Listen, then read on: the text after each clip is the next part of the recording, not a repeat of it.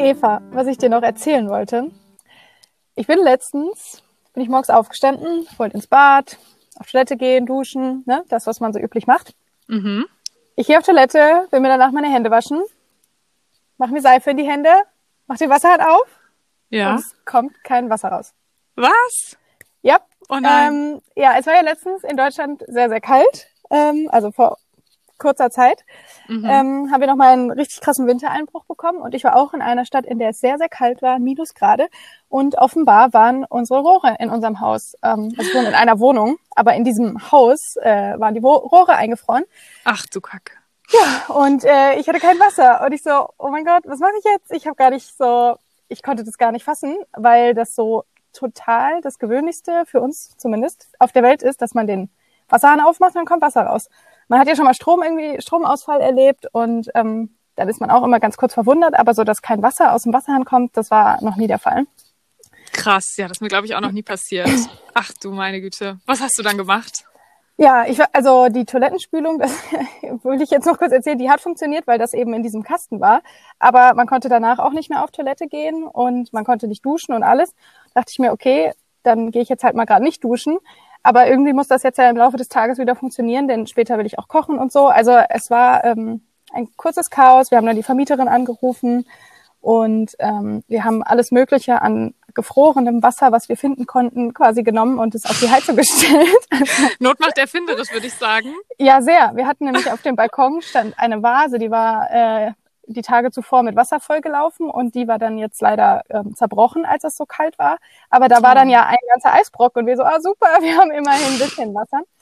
Ähm, ja, und äh, dann haben wir immer mehr Wasser aufge aufgetaut und ähm, im Kühlschrank hatten wir noch ein paar Eiswürfel und äh, die konnte man dann als Trinkwasser verwenden. Und ja, wie du schon gesagt hast, Not macht erfinderisch ähm, und nach einigen Stunden funktionierte es dann wieder. Ähm, aber Mm, warum ich das jetzt erzähle so lang und breit, also mir ist da einfach klar geworden, es gibt Menschen auf der Welt, die haben das nicht und es ist ein unheimliches Privileg, Mm. dass ich den Wasserhahn aufmache und erwarte, dass da ganz automatisch Wasser rauskommt. Und es ist natürlich war heilfroh, als wieder alles funktioniert hat und ohne dass jemand vorbeikommen musste. Nach einiger Zeit war wahrscheinlich einfach das Rohr wieder aufgetaut und dann konnte das Wasser wieder fließen. Aber es gibt Menschen auf dieser Welt, die haben das nicht oder die müssen total darauf achten. Viel mehr, also man sagt sich ja selbst immer so, man, man will kürzer duschen und so weiter, aber es gibt Leute, die haben sehr große Probleme, wenn die das nicht machen. Und ja, deswegen erzähle ich dir das, weil das so ein bisschen zum Thema unserer heutigen Folge passt. Ja, das ist echt, also daran merkt man mal wieder, dass man Dinge wirklich im Alltag selbst als selbstverständlich ansieht. Und wenn man sie dann plötzlich nicht mehr hat, sei es jetzt, wenn ja, man kein Wasser hat oder wenn der Strom ausfällt oder mal das Internet nicht funktioniert, das sind ja Mhm. wirklich Luxusprobleme. Man sagt es immer so. Es ist so ein eigentlich abgenutzter Begriff, aber es ist wirklich ein Luxusproblem. Denn ja, wie du gesagt hast, es gibt einfach viele Leute, sei es jetzt, sag ich mal, in, in Kalifornien, wo es, wo es Dürren gibt oder ähm, ja, Auf in anderen Teilen der Welt. Inseln. Genau, wo es, wo es natürlich, wo die Umstände noch ganz andere sind. Aber ja, das ist, also das sollte man sich schon immer wieder auch vor Augen führen. Und leider passiert es ja oft erst, wenn man in so eine Situation gerät, wo man dann erstmal merkt, okay, normalerweise mache ich den Wasserhahn auf und es kommt Wasser raus. Aber ja, das ist auch vielleicht manchmal wichtig, dass man so wachgerüttelt wird dann davon und dass man merkt, okay, mir geht's gut. Ich, es ist ein Privileg, dass ich fließendes Wasser habe, ein Dach über dem Kopf, Ja. genug zu essen im Kühlschrank, eine Heizung, die ich andrehen kann, wenn mir kalt wird und ja, auch sogar eine genau. Internetverbindung und ein Smartphone und was da alles dazu gehört. Das ist, die Liste ist endlos, aber Ja, ja, man lebt so in seiner, in seinem Alltag manchmal und auch in seiner, ja, in seiner Blase, wenn man so will. Und ja, das ist, da denkt man echt nicht so oft dran, ne? wie gut es aber eigentlich geht. Ja, ich fand, das war ein interessanter Punkt, was du gerade gesagt hast, dass man so ein bisschen wachgerüttelt wird. Ähm, also es war dann in den folgenden Tagen, also ähm, ich wohne mit meinem, mit meinem Freund zusammen und wir haben dann in den folgenden Tagen abends immer noch mal die Gießkannen und alle Eimer, die wir finden konnten, aufgefüllt, weil wir irgendwie Angst hatten, dass das wieder passiert über Nacht und wir Mhm. am nächsten Morgen wieder nicht äh, duschen können oder auf Toilette gehen können oder sonst was. Ähm, und da wurde mir das so klar, okay, Wasser sparen und aber irgendwie Wasser auch aufbewahren. Also es gibt ja auch ähm, so Listen von der Bundesregierung, wo empfohlen wird, dass man so und so viel Trinkwasser auch per, im Vorrat hat, quasi, wenn mal irgendwie eine Katastrophe passiert. Ähm, dazu Mhm. haben wir hier gar nicht die Möglichkeiten, das alles zu lagern. Aber ähm, und es geht auch nicht nur um Trinkwasser. Also da ging es jetzt ja wirklich darum, dass man einfach nur einmal kurz sich abduschen will. Und mhm. ähm, ja, da wurde ich so ein bisschen wachgerüttelt. Okay, ich sollte mich vielleicht irgendwie besser auf solche Sachen vorbereiten, wenn es jetzt ähm, in den nächsten Jahren so weitergeht mit den Wintern. Ähm, aber ja. auch ganz andere Sachen. Also nach einiger Zeit nimmt das dann wieder so ab und man ist wieder so in seinem Alltagstrott und dann bräuchte man wahrscheinlich wieder eine Situation, die, die einen wachrüttelt. Ähm, aber mhm. zumindest hat es für ein paar Tage angehalten, dass ich so gedacht habe, wow, okay, ich, ich bin sehr privilegiert. Ähm, ja, und ich habe ähm, das Gefühl, das ist bei so vielen Sachen so. Und ich habe mir jetzt im Vorfeld dieser Folge mal so ein bisschen überlegt, okay, welche anderen Pri Privilegien habe ich eigentlich noch?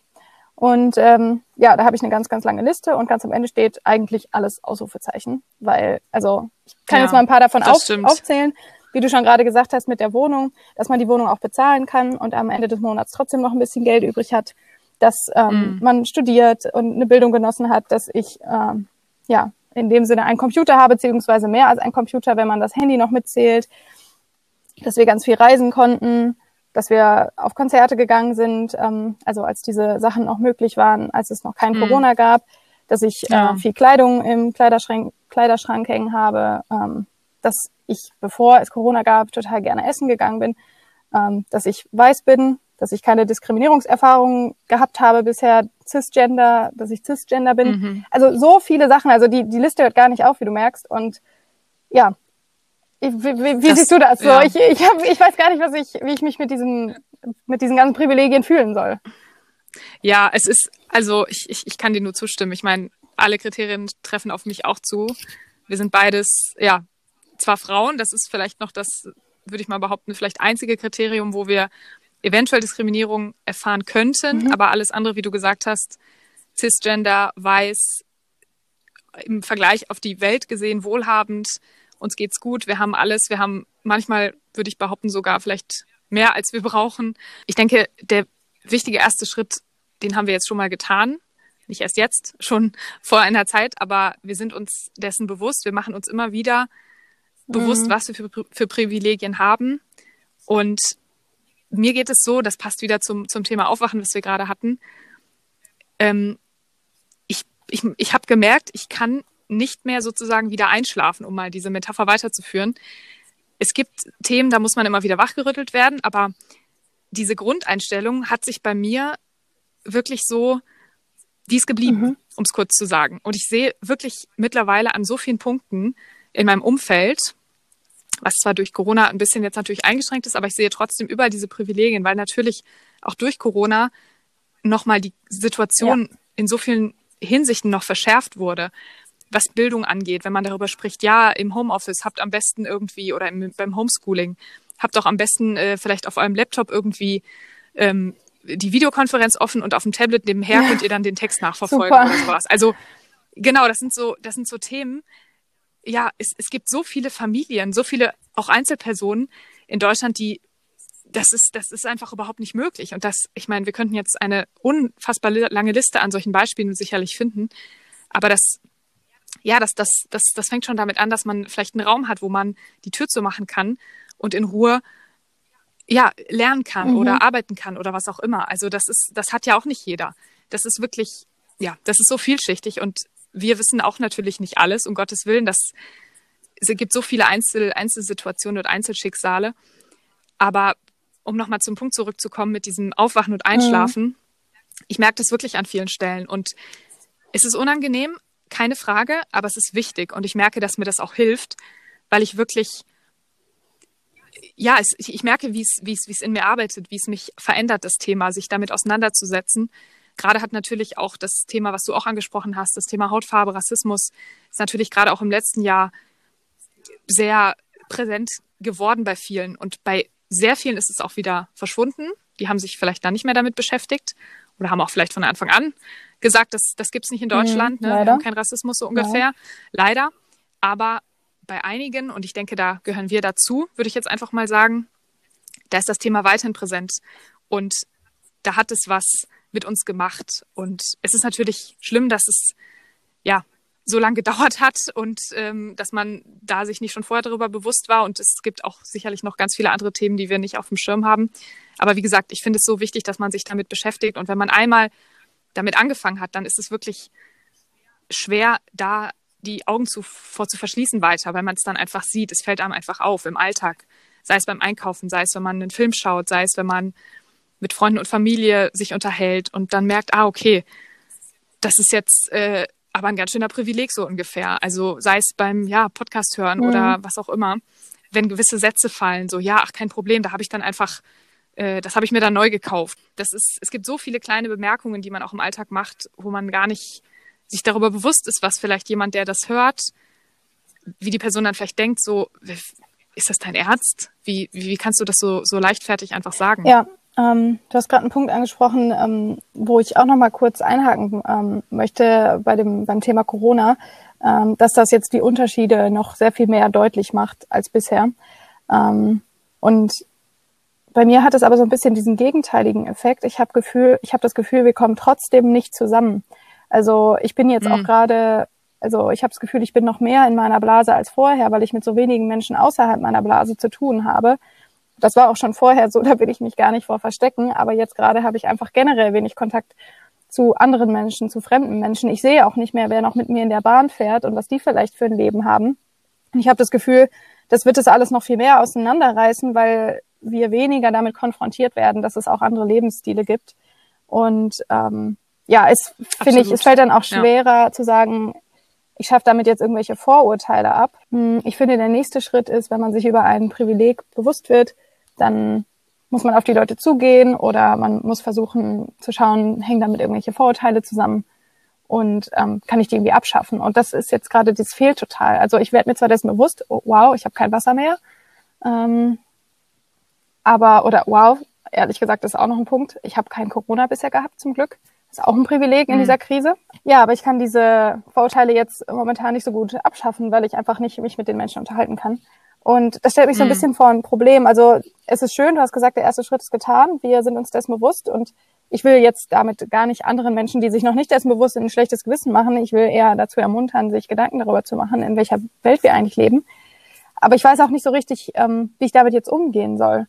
Ähm, hast du da eine Idee? Also ich habe ein, zwei Sachen, die ich gleich gerne mit dir besprechen möchte, aber vielleicht hast du erstmal, vielleicht hast du schon die perfekte Lösung. Leider nicht. Ich glaube auch nicht, dass es die gibt. Du hast absolut recht. Corona hat in der Hinsicht alles verschärft, dass es sicherlich die, die Schere, ver, wie sagt man, aus, ausgeweitet hat. Die Schere ist weiter auseinandergegangen mhm. zwischen Arm und Reich, zwischen ja, bevorzugt und nicht bevorzugt in vielen Hinsichten, sei es, wie gesagt, in Bezug auf Bildung, Einkommen, diese ganzen Faktoren. Und ähm, aber du hast absolut recht, es hat auch in der Hinsicht verschärft, dass zumindest ist es mein Gefühl und deins ja offenbar auch, dass die Bekämpfung und die der Austausch untereinander, das Zusammenkommen innerhalb der Gesellschaft auch von verschiedenen Personengruppen, der ist natürlich extrem eingeschränkt, dieser Austausch, obwohl das ja genau ein, finde ich, ein zentraler Teil ist oder ein zentraler Aspekt des, der Weiterentwicklung und der Verbesserung und ja, vielleicht der, der, der Minimierung von gewissen Unterschieden, von gewissen mhm. Privilegien und so weiter. Also ja, das ist, du hast die, eigentlich genau die richtige Frage gestellt. Wie, wie macht man weiter im nächsten Schritt? Natürlich ist es nicht damit getan zu sagen, okay, ich habe Privilegien, cool, jetzt mache ich trotzdem weiter ja. wie bisher.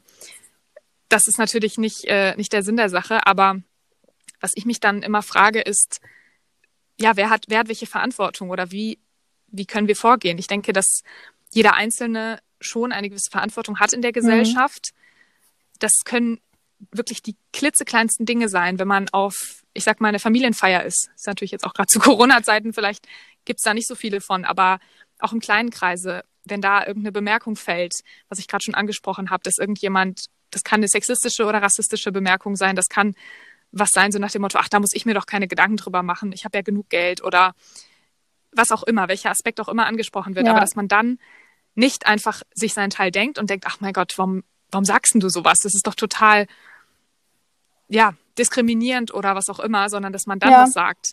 Das ist unangenehm. Man kann damit vielleicht riskieren, dass man vielleicht die Stimmung versaut oder dass man als, weiß ich nicht, miesepetrig abgestempelt wird oder wie auch immer. Aber ich muss sagen, ich habe da ja in den letzten Jahren eigentlich schon verstärkt darauf geachtet, dass ich das, dass ich das mache, auch auf der Arbeit oder in der Uni. Da habe ich teilweise Situationen erlebt, wo wirklich Dinge gesagt wurden, wo ich gedacht habe, habt ihr noch alle Latten am Zaun.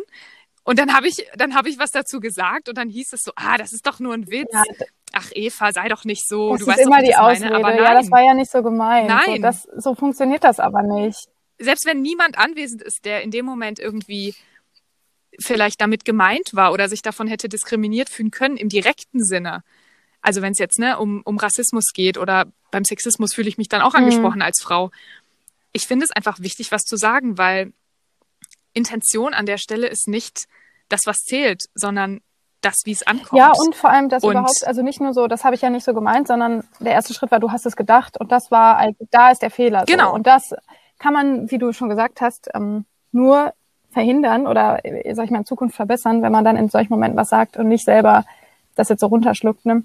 Aber da kann ich auf jeden Fall auch noch sehr genau. viel mehr tun. Also ich bin da oft dann eher so, ähm, der Harmonie wegen sage ich dann nichts, aber vor allem auf mhm. solchen Sachen, so entweder so feiern oder irgendwelche Partys oder Zusammenkünfte mit anderen Menschen, ähm, halte ich mich oft mhm. eher zurück. Wahrscheinlich sollte ich da, vielleicht ist das genau eine Sache, ähm, wie man sowas ändern kann oder zumindest auch ein bisschen ja so zum Nachdenken bringen kann bei anderen Menschen. Ja, auf jeden Fall. Das, es muss im Endeffekt jede und jeder von uns äh, ein bisschen für sich selber entscheiden. Wir wollen ja hier auch niemandem natürlich Vorschriften machen. Das sind alles unsere Gedanken und unsere, unsere Ideen oder unsere Vorgehensweisen. Aber ich persönlich, ja, ich bin der Meinung, dass schon jede und jeder von uns eine gewisse Verantwortung hat. Und das fängt eben bei so kleinen Sachen an wie Kommentaren, die man entkräften kann. Oder wenn jemand, ja, wenn jemand einen Witz macht, dann einfach mal nachfragen, mhm. wie meinst du das denn?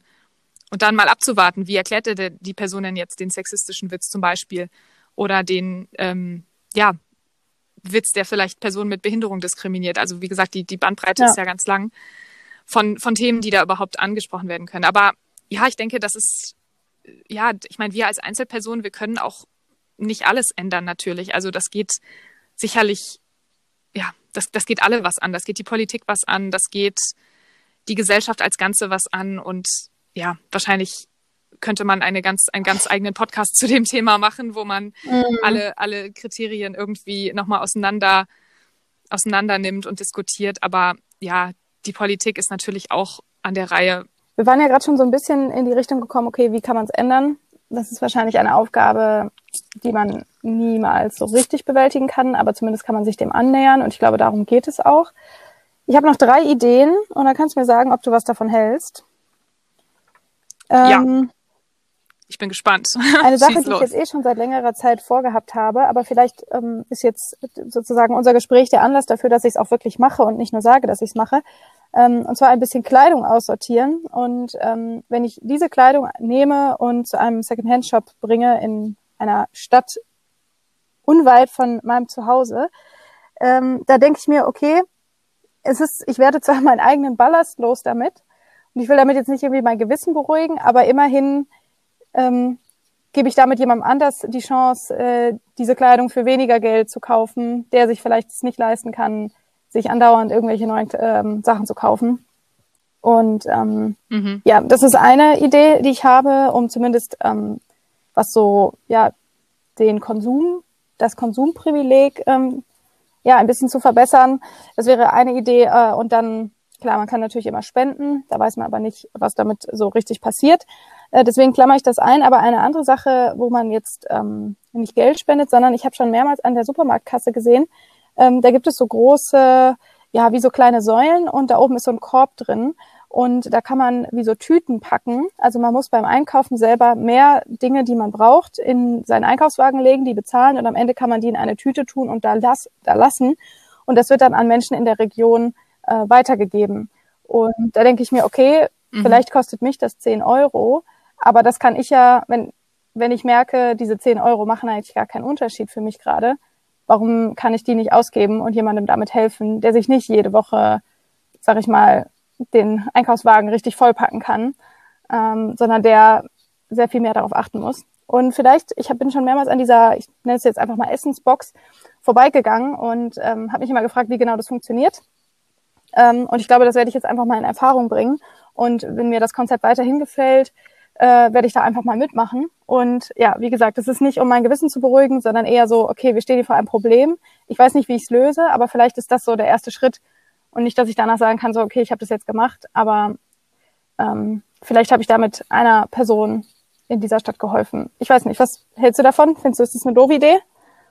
Nein, ich finde das super. Und ich, natürlich kann man bei jeder, bei jeder Sache kann man auf der einen Seite sagen, das ist eine super Sache, auf der anderen Seite kann man wahrscheinlich auch sagen, ja, aber das hilft jetzt wieder dem nicht. Und das ist einfach so ein komplexes und vielschichtiges Problem. Wem, wem hilft man wie zuerst und in welcher Form? Und natürlich, das denken sich auch die Politik und andere Entscheiderinnen mhm. und Entscheider. Aber im Endeffekt, wenn du was tun kannst in deinem Alltag, was dich was kostet oder was dich auch nichts kostet, nur vielleicht ein bisschen Zeit und Einsatz und du damit auch nur einer anderen Person helfen kannst und die dann was zu essen hat oder ein Kleidungsstück hat oder mit irgendwas vielleicht braucht die Person auch Hilfe und du kannst äh, mal für eine halbe Stunde auf die Kinder aufpassen, während sie einkaufen geht oder mit ja. oder einkaufen gehen für sie, damit sie sich um die Kinder kümmern kann.